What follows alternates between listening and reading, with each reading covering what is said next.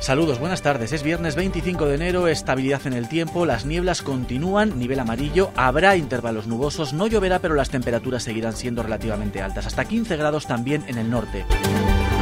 Hoy el empleo, las economías familiares, las dificultades para llegar a fin de mes y las consecuencias sobre los más vulnerables son nuestro asunto de portada.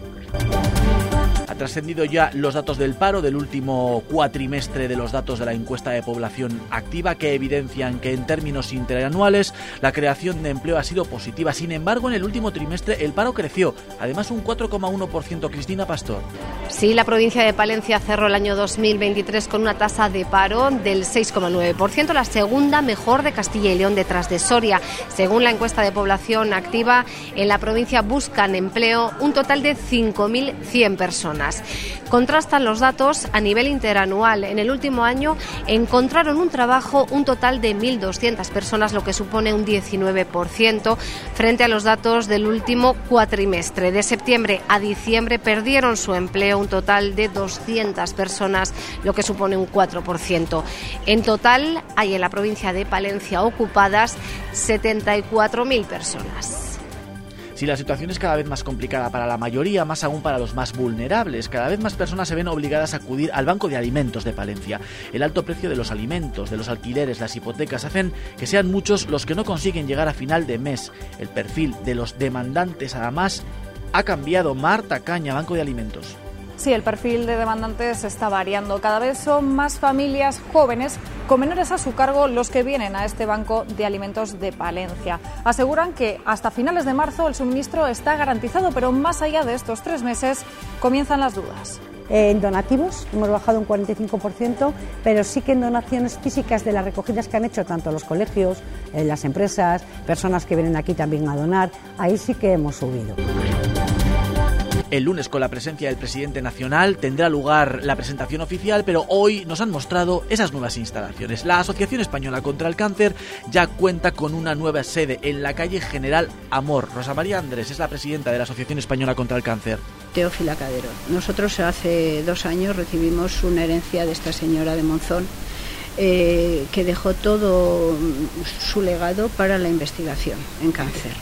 Entonces, si una señora eh, puede conseguir que, toda su herencia la legue a la investigación, eh, nosotros hemos visto que es clave. Ha trascendido y en la prensa local, Ricardo Carrancio, concejal de Vox en el Ayuntamiento de Palencia Ciudad, ha sido condenado por llamar puto cojo, palabras textuales, y golpear a un hombre con discapacidad. Los hechos tenían lugar en abril del pasado año, cuando ya era candidato del partido de Santiago Abascal para las municipales de la capital palentina. La sentencia, que se puede recurrir ante la audiencia de Palencia, impone al concejal y diputado provincial una multa de 450 euros como autor de un delito leve de maltrato de obra. Izquierda Unida Podemos ya ha pedido su dimisión Palencia se prepara para celebrar el Día Grande en honor a su patrona, la Virgen de la Calle. El próximo 2 de febrero la capital palentina acogerá la festividad de las Candelas, donde no faltará ese guiño a la tradición. Alba Míguez. Sí, el ayuntamiento ha diseñado un fin de semana completo de celebración en torno a la festividad de las candelas. El día 2, como marca la tradición, se celebrará la tradicional Eucaristía y también la matanza del cerdo en la Plaza Mayor. Pero además durante esos días va a haber una ruta gastronómica del cerdo en el que varios establecimientos de la capital van a ofrecer tapas, degustaciones con ese tipo de platos. Y también se va a celebrar de manera paralela el mercado apícola, donde habrá degustación de orejuelas con miel. Y hoy rueda de prensa en el pabellón previo al partido del Thunder frente al Barça en tierra rival. Hugo Cancho, sensaciones del entrenador de Luis Gil. Thunder Palencia viaja a Barcelona, partido complicado para los de Luis Gil que se enfrentan al tercer clasificado en liga y además con una baja entre las filas palentinas, Agustín Ubal que se ha lesionado en el tobillo. El entrenador ha recordado y ha dado esas claves para hacerse con el partido. Primero la solidez en la defensa y después aprovechar y recortar distancias por el cansancio del Barcelona, que recordamos se mide hoy a Milán en el partido de Euroliga.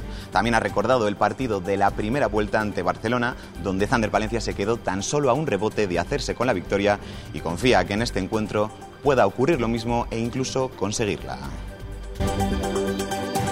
Toda la actualidad de la capital y la provincia aquí en Vive Radio Palencia.